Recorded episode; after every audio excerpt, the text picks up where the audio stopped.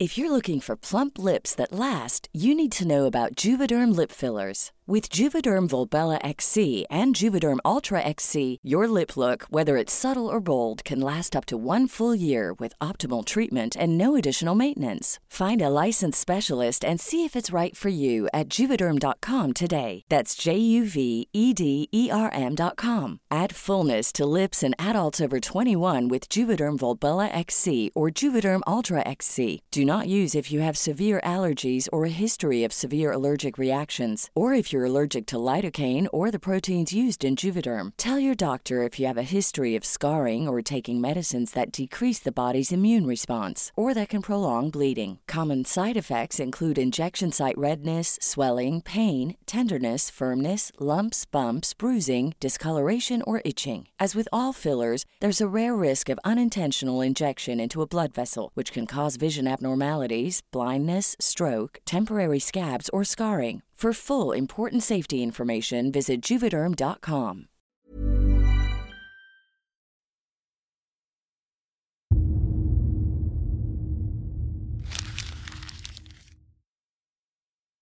Seguirle el ritmo al país no es cosa fácil, pero en este espacio intentaremos, semana a semana y en 25 minutos, comprender juntos lo que sucede en el territorio que habitamos. Esto es Semanario Gato Pardo y yo soy Fernanda Caso.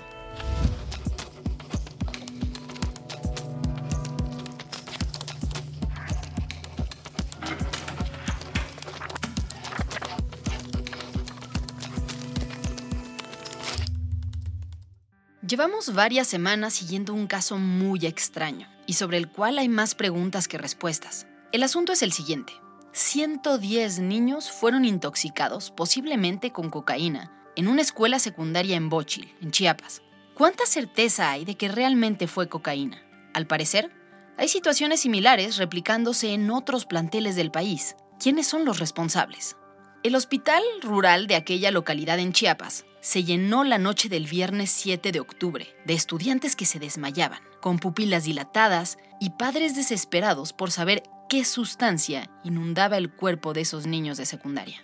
Las pocas respuestas de las autoridades han sido vagas. Como fiscalía eh, estamos súper interesados en poder entrevistar a más eh, adolescentes para que tengamos, eh, digamos, datos concretos y un panorama más claro de lo que sucedió ese viernes, ¿no? Desde entonces habíamos querido hacer un episodio sobre el tema, pero la información era tan poca que decidimos, en este caso, hacer un episodio diferente e ir hasta Bochil, Chiapas, para tratar de averiguar qué pasó esa noche en la secundaria del turno vespertino. Solo me acuerdo que me acosté, como me caí en el, en el sillón del carro, sí. ¿Ya no recuerdas nada Sí, solo recuerdo que me estaban hablando, pero creo que me dormí.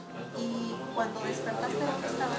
Eh, me, estaban, me estaban cargando para meterme al hospital. Fabiola Vázquez, quien es reportera de este podcast, nos contó desde Bochil cómo se vivieron esos momentos de incertidumbre, donde padres de familia ya no confían en los directores y maestros, y donde se respira un ambiente de hostilidad, hermetismo y mucha sospecha. Hola, voy llegando a Tuxtla, ya estoy aterrizando.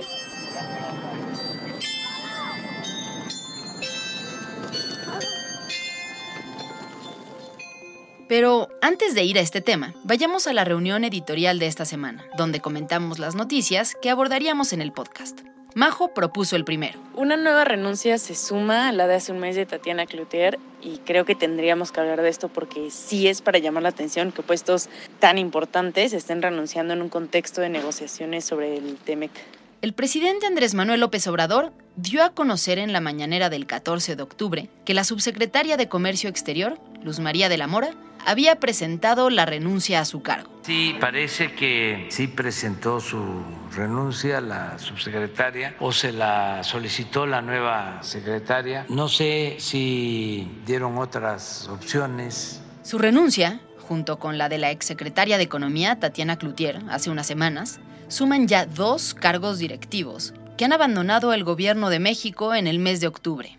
Todo esto en medio de un ambiente complicado por las consultas del TEMEC sobre la política energética de México. Horas más tarde, Raquel Buenrostro, la nueva secretaria de Economía, dio a conocer que Alejandro Encinas Nájera, el hijo del subsecretario de Gobernación Federal Alejandro Encinas Rodríguez, fue nombrado como nuevo subsecretario de Comercio Exterior y que Luisabel Romero López será el nuevo subsecretario de Industria y Comercio.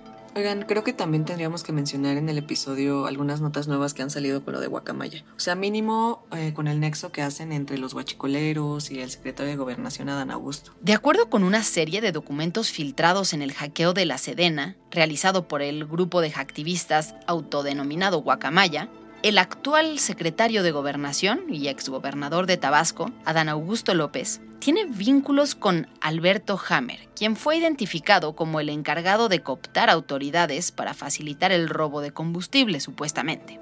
Durante la conferencia matutina del 16 de octubre, el presidente Andrés Manuel López Obrador defendió al secretario Adán Augusto López y acusó a la prensa de utilizar, entre comillas, muchísimas mañas para golpear a los integrantes de su gobierno. Primero que Adán es un hombre honesto, lo conozco bien. Segundo, de que hay muchos ataques de la prensa conservadora. Y tercero, que la gente nos tiene confianza. El siguiente tema lo propuse yo y tiene que ver con un asunto que tristemente lleva ya varios años sin resolverse. Se trata de la crisis de migrantes deportados desde Estados Unidos. El tema de que México va a recibir a venezolanos expulsados de Estados Unidos ha generado mucho ruido. El 12 de octubre, emblemático día, los gobiernos de México y Estados Unidos anunciaron una política migratoria coordinada para ordenar la migración de venezolanos, según dijeron,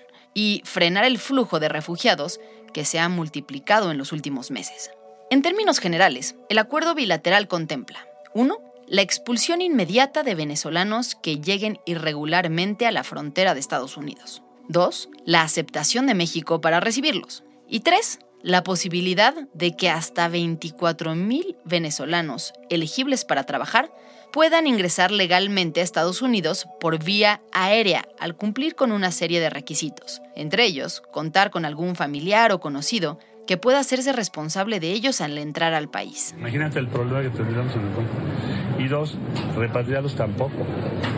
Solo aquellos que quieran. El canciller también comentó que México ya tiene una comunidad de venezolanos compuesta por 155.132, de los cuales poco más de 77.000 tienen ya residencia y casi 78.000 con una forma migratoria múltiple por razones humanitarias.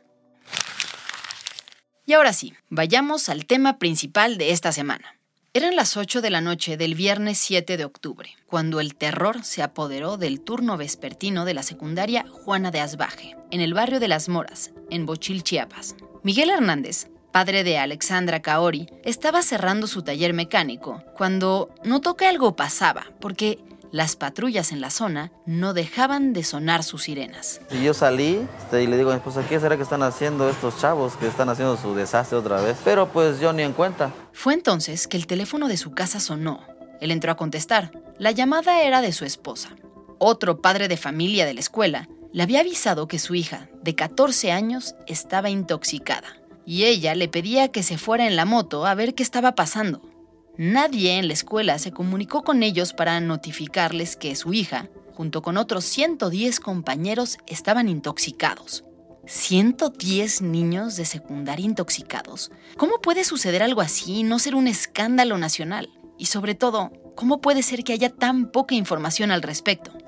Bueno, pues decidimos ir a Bochil en busca de explicaciones. Fabiola Vázquez, una de las reporteras del podcast, llegó hasta el lugar de los hechos.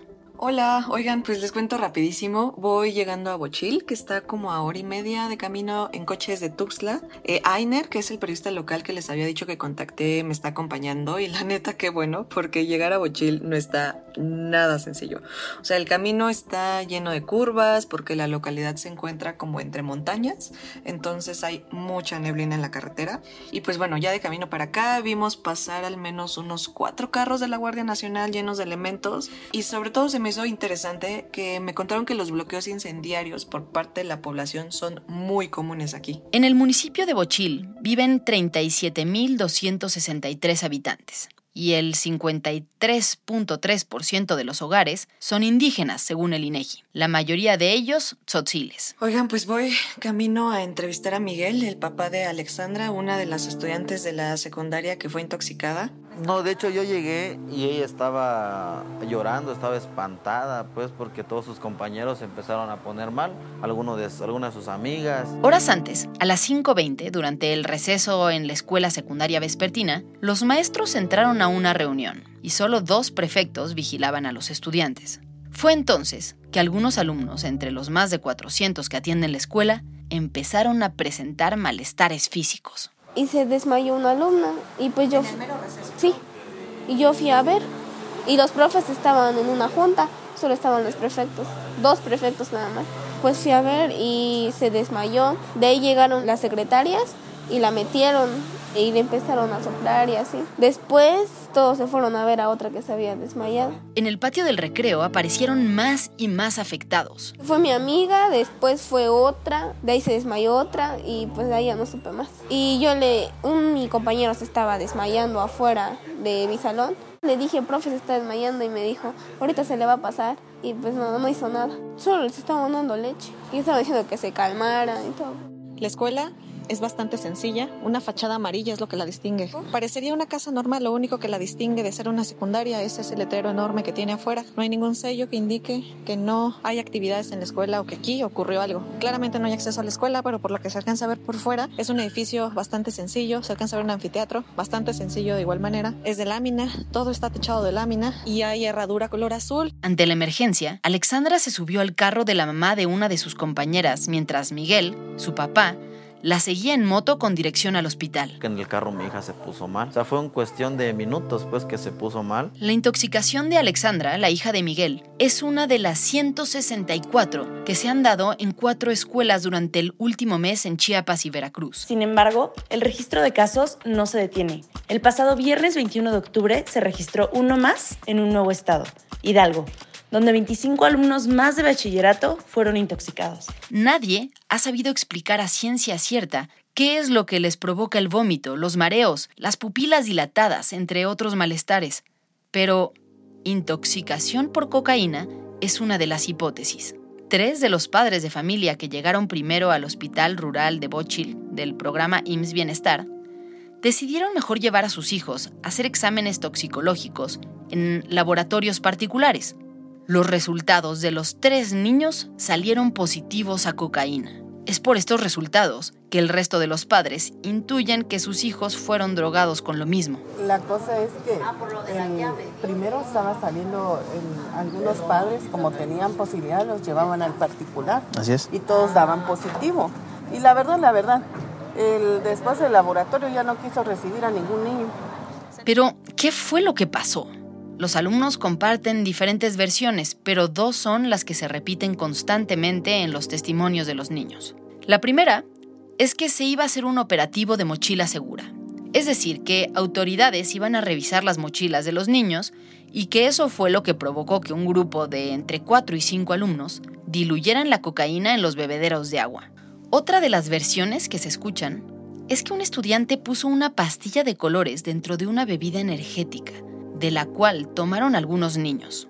Pero hasta ahora, todos son suposiciones, porque la Fiscalía no ha salido a dar ninguna declaración sobre quiénes podrían ser los culpables, ni en su caso, cómo fue que los niños pudieron tener acceso a la droga. El audio que escucharán a continuación es un extracto de la conferencia de prensa del 12 de octubre donde el fiscal general de Chiapas, Olaf Gómez, anuncia e insiste en los resultados negativos de las primeras pruebas realizadas por el Ministerio Público. Como ya les dije, los estudios que se hicieron toxicológicos a los adolescentes salieron negativos. Solamente en dos casos que los padres de familia le hicieron en un laboratorio particular salieron positivos a cocaína. Por eso les comenté hace un momento que se va a buscar un tercer peritaje, que sería la Fiscalía General de la República. Vamos a pedir el apoyo para que dilucide esas dudas. Mientras tanto, en el hospital, le pedían a Miguel, el padre de Alexandra, que la mantuviera despierta. Que no la dejara yo que se durmiera, que yo le hablara. Estaba sentada, porque ya no había camillas, porque había muchos niños allá adentro. El IMSS informó que fueron 57 los alumnos atendidos por intoxicación.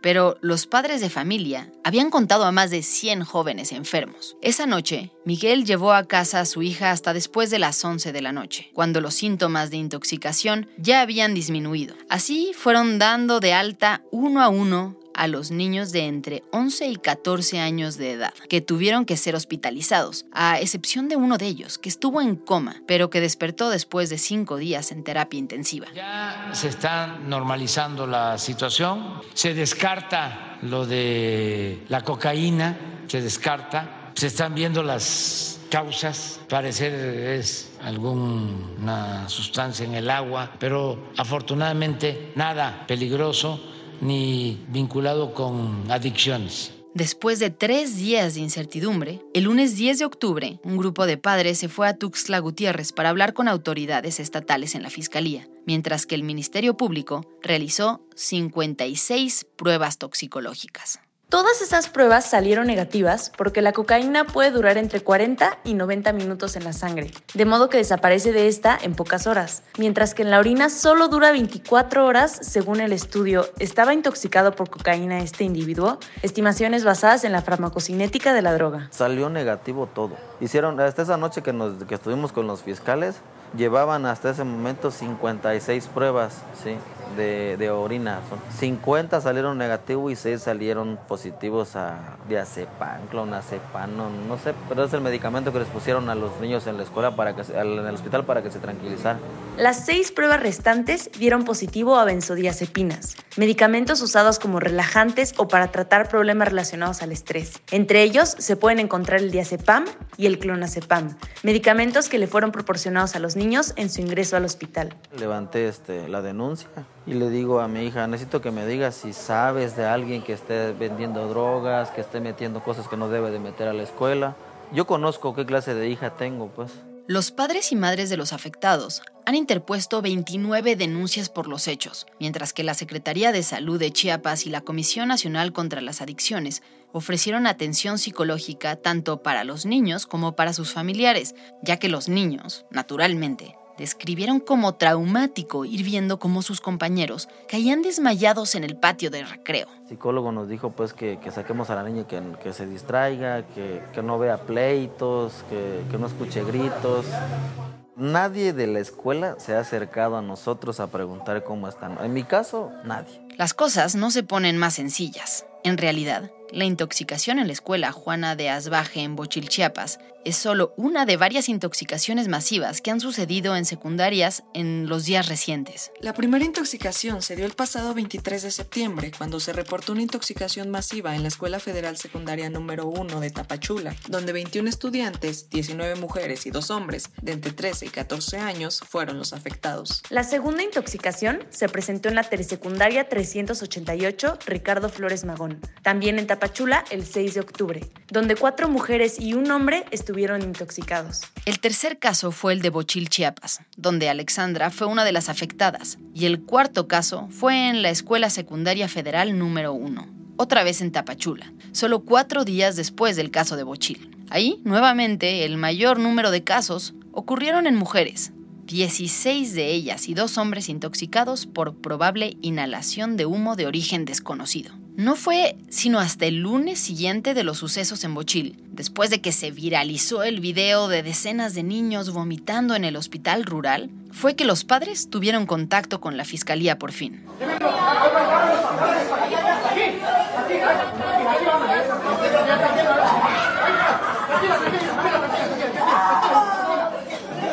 El cual entramos cinco padres de familia a hablar con los fiscales. Nos atendieron este, muy amablemente, la verdad, sí. Nos dijeron pues que cómo están viendo ahorita ellos el caso, porque depende, ah, en base a todos los, los, este, los testimonios de los niños que han estado dando, dicen que ya tienen nombres de niños, tienen nombres de maestros, nombres de presuntas personas que pueden haber dado la droga a los niños. Hasta ahí nos dijeron. Los padres de familia denuncian que ha habido un incremento en la venta de droga en el municipio, pero no es solo una percepción de los padres.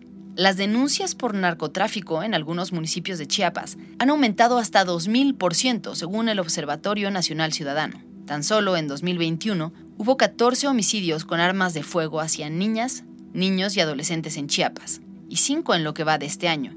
según datos publicados por el Sistema Nacional de Seguridad Pública, con lo que Chiapas se convierte poco a poco en un punto en donde hay que prestar atención de manera urgente. Sí, de hecho, no le voy a mentir, aquí en Bochil sí se maneja mucha droga, sí. Todo al cual usted le pregunte, hasta en el parque le pregunte, ¿usted sabe dónde puede encontrar droga? Y ya le van a decir dónde la va usted a encontrar. Algo que nosotros decimos, ¿cómo puede ser que una escuela, según, entre comillas, la mejor, tenga todo ese tipo de detalles? El año pasado pasó lo mismo. Los delitos y las detenciones por venta de drogas al menudeo en el estado se han incrementado hasta en un 190% respecto al año anterior, siendo San Cristóbal de las Casas, Comitán, Arriaga y Tapachula algunos de los municipios que registran la mayor cantidad de venta de drogas sintéticas, de acuerdo con datos del Sistema Nacional de Seguridad Pública hasta marzo de 2022. Hace más de 15 días que los padres de la escuela Juana de Asbaje no mandan a la escuela a sus hijos porque no sienten que la escuela sea un espacio seguro después de que sus hijos se intoxicaron. Piden saber qué es lo que consumieron, cómo llegó a la escuela, que se remueva el director, que se instalen cámaras y que se haga algo para recuperar la confianza con los maestros, porque hasta ahora ya no la tienen. Juan Antonio López Hernández, soy el papá de uno de los niños que salió este, intoxicado en la escuela secundaria Juana Desbaje. ¿Sus, ¿Sus pruebas dieron positivas? Las mías sí. ¿A, a, dieron positivas a, a, a cocaína? Juan Antonio es padre de uno de los tres niños que dieron positivo en las pruebas toxicológicas que se hicieron en el laboratorio particular del municipio. Según nos cuenta, tres horas después de que comenzaron los síntomas de intoxicación, llevaron a su hijo a realizarle los estudios que dieron positivo a cocaína. En la madrugada, ya con las pruebas en mano, regresaron a la escuela a hablar con el director de la institución. Pero en ese momento, miembros de la fiscalía ya habían llegado a realizar los primeros exámenes. Llega la fiscalía porque regresamos a, la escuela. Llega fiscalía, les hacen una prueba súper rápida de, sin ningún, ningún, protocolo. Al día siguiente ya tenían los resultados que eran negativos. Entonces, ¿cómo es posible que haya salido negativo si yo había ido antes a hacerle sus estudios a mi hijo y había salido positivo?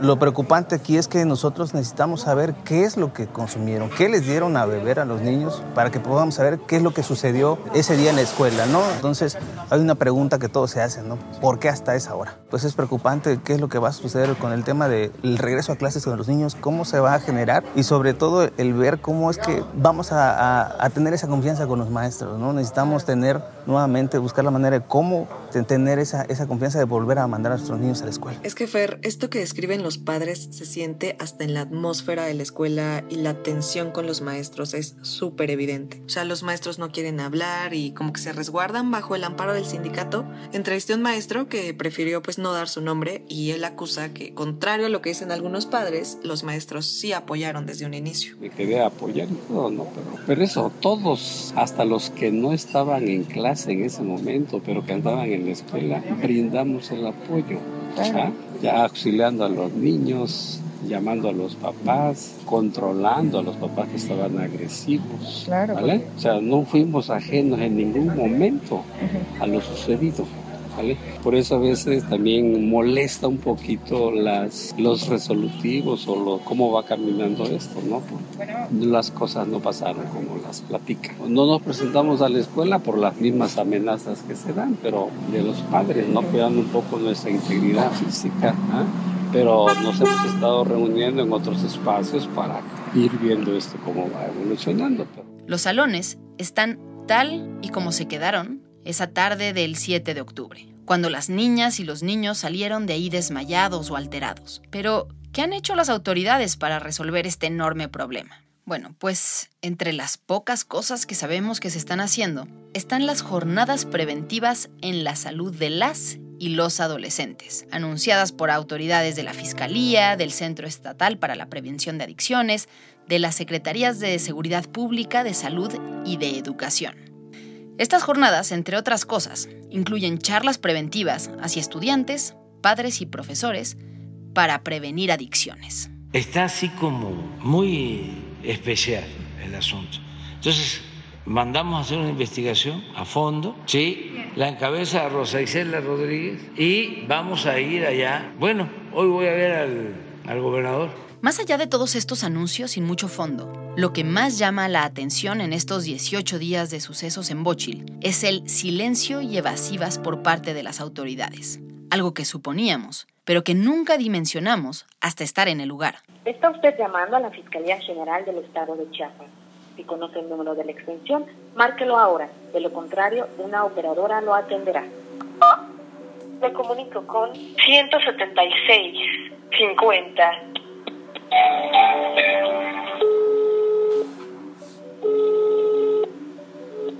Sí, bueno, Fiscalía Adolescente. Hola, buenas, buenos días. Hablo con Sonia Bueno. López. No, no, mi vida, no se encuentra en este momento ella. ¿Gustas dejarle un recado?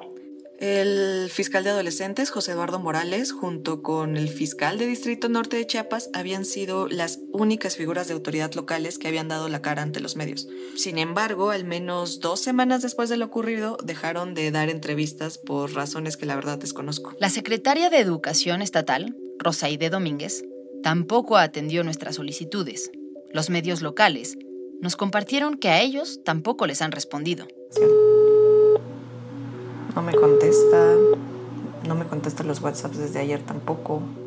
La única presencia pública hasta el momento de estas autoridades fue durante la conferencia de prensa del pasado 12 de octubre. Dentro de todas nuestras escuelas en el estado de Chiapas tenemos implementado el protocolo de actuación ante cualquier eventualidad que ocurra con uno de nuestros niños.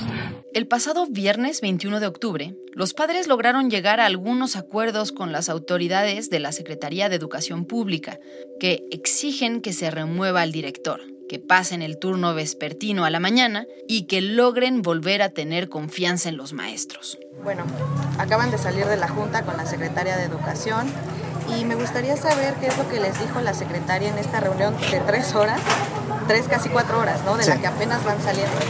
Sí, desafortunadamente no, no, no nos- no platicamos con la Secretaría de Educación.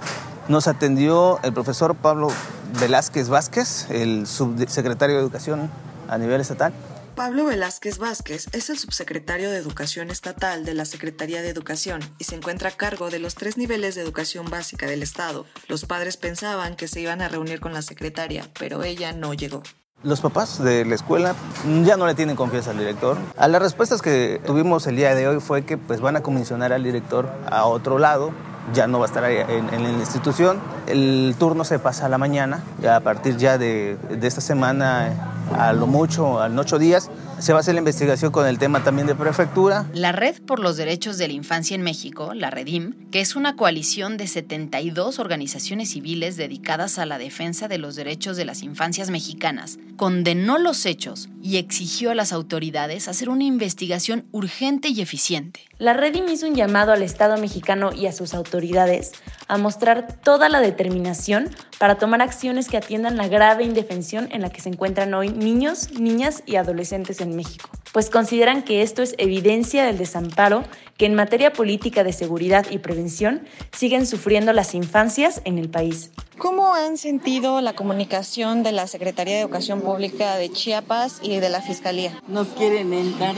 a tole con el dedo, dijeran, porque hoy nos estaban queriendo eh, ahora sí cambiar la situación, cuando ya saben que nuestra postura es que no queremos al director ni a los docentes, no los queremos, pues porque ya no hay confianza, ¿no? tenemos miedo de mandar a nuestros hijos. Quedan muchas dudas y pocas certezas. Todavía no se sabe a ciencia cierta qué sustancia intoxicó a esos niños. Tampoco se sabe cómo pudieron haber llegado drogas, si es que eran drogas, a la escuela. La constante es el silencio de las autoridades, la falta de acuerdos con los padres y jóvenes que por lo pronto no pueden regresar a la escuela. No saben qué les pasó y son los únicos pagando el costo de las negligencias. Mientras tanto, el problema de las drogas en las escuelas parece no ser prioridad para los funcionarios. Pues ya habían metido tachas en la escuela. Solo es lo único que sé y pues que han metido marihuana. No me acuerdo qué día, qué vez fue, pero es que habían metido cocaína. Este tema, lamentablemente, seguirá dando mucho de qué hablar. Y en Gato Pardo lo seguiremos muy de cerca para mantenerte informado. Muchas gracias por habernos escuchado y gracias también a quienes hicieron posible este episodio. Alejandra González Romo, Guillermo Sánchez y Sandra Barba en la selección de temas y elaboración del guion. A Joaquín León en el diseño creativo, María José Vázquez y Fabiola Vázquez como asistentes de investigación y Pablo Todd de Mano Santa por la producción sonora. Nos encontramos aquí mismo, la próxima semana, en Semanario Gato Pardo. If you thought the only way to get a more defined jawline with natural looking results was through surgery, think again. Juvederm Volux XC is a non surgical injectable gel filler that improves moderate to severe loss of jawline definition and can help you achieve natural looking results with little downtime. Even better, this improved definition lasts up to one year with optimal treatment. No maintenance required. Improve jawline definition for a smooth, sculpted look with Juvederm Volux XC. For important safety information and to find a licensed specialist, visit juvederm.com. That's J U V E D E R M.com. Not for people with severe allergic reactions, allergies to lidocaine, or the proteins used in Juvederm. Common side effects include injection site redness, swelling, pain, tenderness, firmness, lumps, bumps, bruising, discoloration, or itching. There's a risk of unintentional injection into a blood vessel, which can cause vision abnormalities, blindness, stroke, temporary scabs, or scarring. Talk to a licensed specialist to find out if it's right for you.